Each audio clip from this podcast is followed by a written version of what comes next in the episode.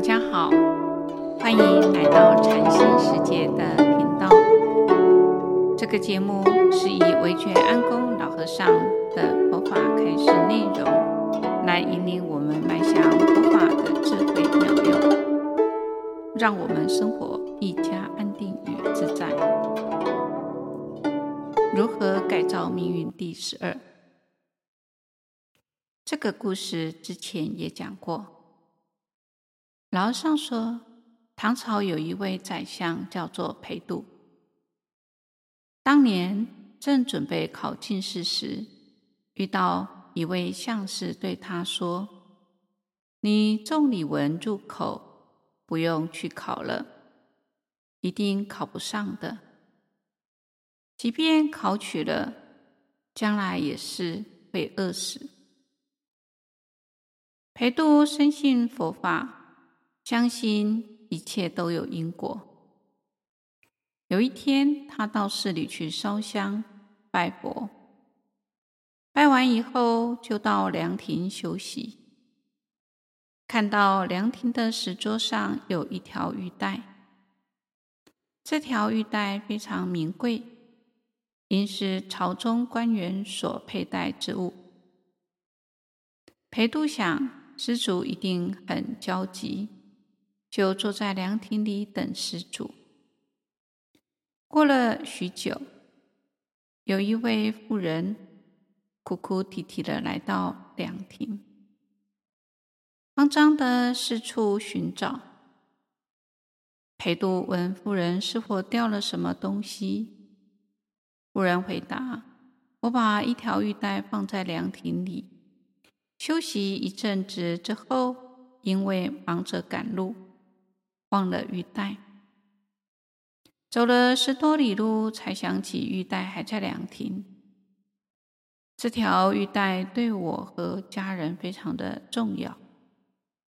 原来这位妇人的先生在朝为官，被人诬告入狱。这条玉带可以平反冤狱，救一家五口人的生命。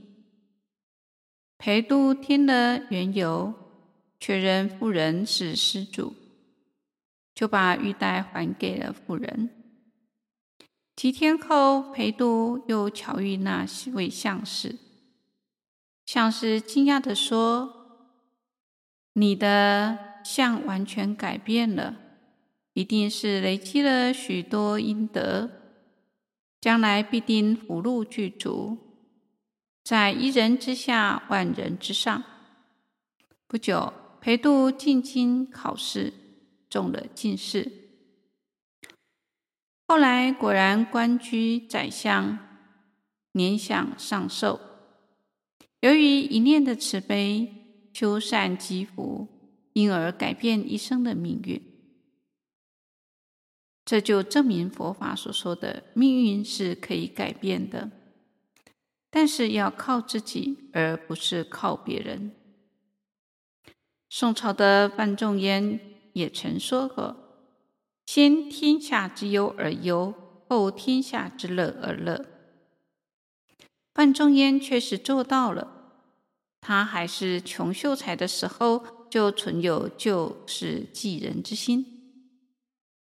后来他做到了宰相，便把俸禄。全部拿出来购置一田，赡养了三百多位贫寒人的生活。他念念在利益天下大众，不愿自己一家独得好处。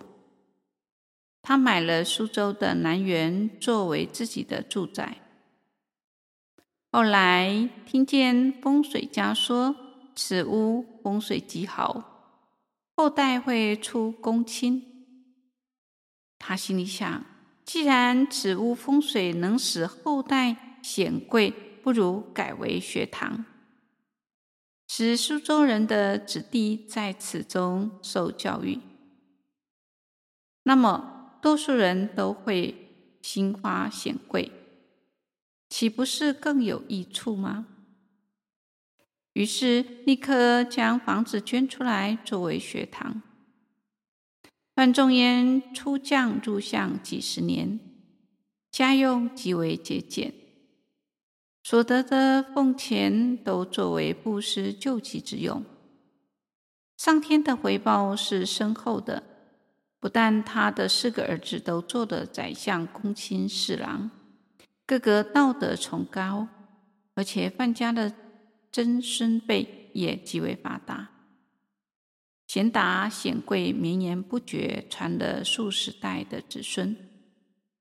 所以，我们就可以知道，修福积善能够改变命运。今天分享到这里，欢迎留言、订阅与分享这个频道。感谢各位的聆听。这个频道每周一是上架更新。